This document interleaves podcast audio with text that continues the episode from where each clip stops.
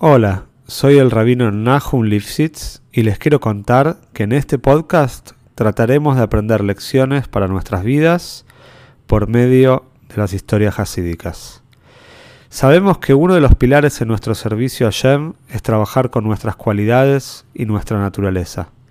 Los invito a este viaje maravilloso por el alma humana.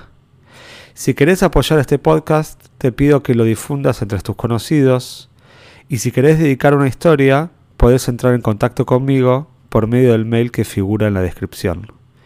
Te deseo que disfrutes la historia y puedas encontrar una gran enseñanza. Esta historia es para Broje y Atzloje de la familia Morgenstern.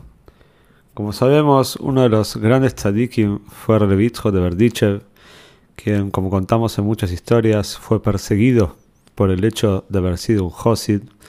Él estuvo en el momento más álgido de la época de los oponentes al Hasidut, la época de los Misnagdim. Y se cuenta que había un año que Rabbi de Berdichev sintió en el Shomaim que algo estaba pasando. Era un año de decretos complicados para los Yehudim en Rusia, en Ucrania, donde vivía la mayoría de los Yehudim del mundo en ese momento.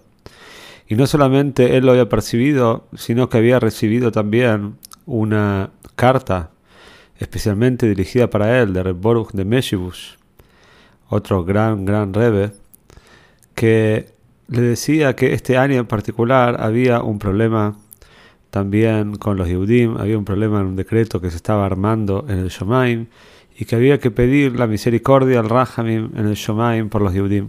Como sabemos, Relevitjo de Berdichev era siempre referido, mencionado como el abogado de Am el que defendía, el defensor, y es por eso que los demás tzadikim también recurrían a él para que pueda ayudar a anular los decretos celestiales.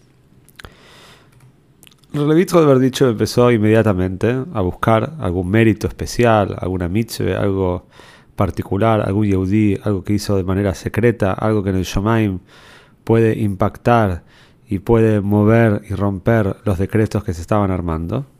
Y así fue que en la época, en el mes de Elul, en la época de Sliges, antes Rosh empezó a caminar por la ciudad de manera discreta, sin que la gente lo vea, y empezó a tratar de ver si encontraba o percibía algo especial en la ciudad.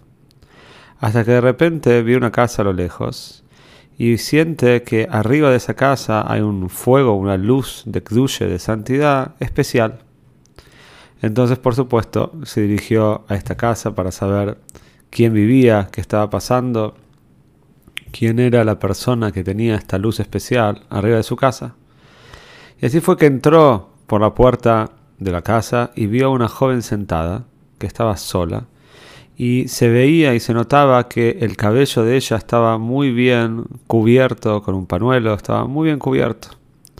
Y estaba leyendo Davenen. De repente, cuando la mujer percibe que el Levitzo de Verdiche, porque se dio cuenta que sabía quién era, entró a la casa de ella, se puso a llorar, se puso muy mal, porque ella sabía y se había también difundido la noticia que el de Verdichev suele a veces de repente caer de improviso a alguna casa de alguna persona que no está haciendo las cosas bien, que hizo una veire grave, alguna persona que tiene que tener algún tikkun, alguna enmienda, un arreglo, Revitzo de Verdicho de repente cae en la casa de esa persona para ayudarlo a hacer chuve. Entonces la mujer llorando le dijo, es verdad, Rab, es verdad, Rebe, dice que yo hice muchos aveires, pero me arrepentí, estoy totalmente arrepentida, hice algo muy feo, pero me estoy arrepentida. Le de haber dicho la tranquilizó, le dijo, no sos ninguna pecadora, todo lo contrario. Me doy cuenta que en el Shomaim están muy impresionados con vos, por eso hay un fuego de Kdusha arriba de tu casa. Decime qué te pasó. Entonces la mujer empezó a contar su historia. Ella dijo que solía vivir junto con sus padres en un pueblo no muy lejos de Berdichev y tenían una lechería que le alquilaban al Poritz del pueblo, le alquilaban el campo, alquilaban las vacas y de eso por Hashem vivían. Pero lamentablemente cuando ella tenía 17 años, los padres de ella fallecieron. Ella quedó huérfana y fue a hablar con el Poritz para pedirle por favor que no anule el alquiler, que ella va a tratar de seguir con el emprendimiento de sus padres, con la lechería que tenían. Pero cuando el Poritz vio a esta mujer, a esta chica de 17 años, de repente le agarró muchas ganas de casarse con ella y trató de agarrarla a la fuerza y de lograr de alguna manera de que, este, que esta chica se case con él. Por supuesto, la chica una mujer de judía, sabía que estaba totalmente prohibido. Y él también sabía que era muy vulgar lo que estaba haciendo, pero intentó. Por supuesto, contó ella a Relevitzo de Berdichev que lo apartó y empezó a correr.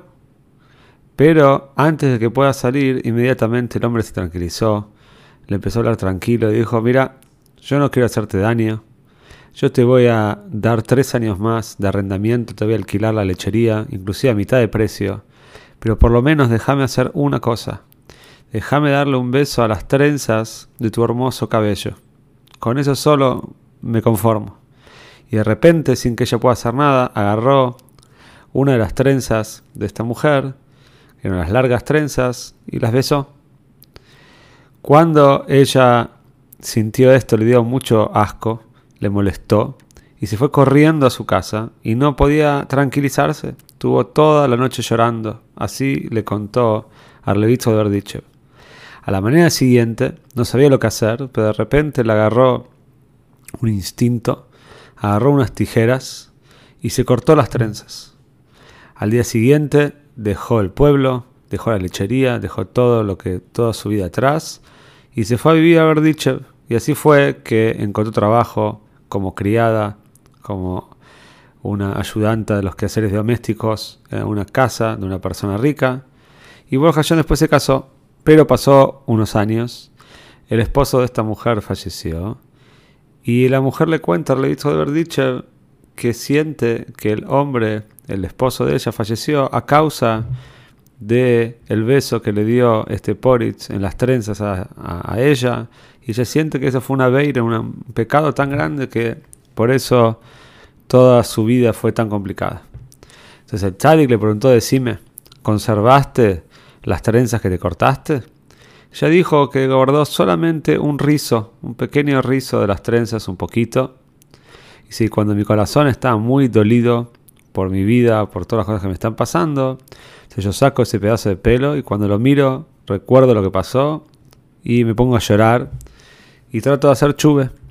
De repente el que estaba muy conmovido, Relevitzo Gordichev, con, con la historia, se puso a llorar, le dio una broja a la mujer y le dijo, vení, salí de la cabaña, quiero que tengas una buena vida, todo va a estar bien, y le dio muchas brojes. Cuando llegó Yom Kippur, en el Shul todos se dieron cuenta que ese año era un año complicado. Le visto de haber dicho que estuvo mucho tiempo en la mikve, estuvo con muchos cabones haciendo davenen, y cuando llegó el momento de tocar el shofar, de repente, antes de tocar el shofar, el Ralevitzo entró de vuelta a la mikve por una segunda vez, algo que no era normal, porque ya había entrado antes de empezar el davenen. Tuvo mucho tiempo en la mikve pensando cosas, y de repente después se unió a la Keile en silencio, subió los escalones de la Bime para tocar el Schaefer, y ahí se paró sin pronunciar una palabra. Pero se escuchaba, los Hasidim escuchaban cómo estaba llorando, cómo estaba suspirando Relevitzhok. Y de repente Relevitzhok levantó la cabeza, miró hacia arriba y dijo, Riboino Sheloilom, ese maestro del universo. Si en la balanza las adeires de los Yehudim están muy pesadas y están inclinando la balanza hacia un veredicto culpable, por favor, agarrá este pequeño rizo de esta mujer desafortunada y ponelo en el otro lado de la balanza y estoy seguro de que va a inclinar la balanza a nuestro favor. Y así fue que los Malojim en el Shomaim hubo un shock muy grande, un tumulto. El Samachmem, el Soton, no pudo hacer nada. Y Boruch Hashem, Levitro de Berdichev logró torcer el juicio y salir victoriosos gracias a la, la, gran, gran bondad y, y y Ruchnius que tenía esta mujer.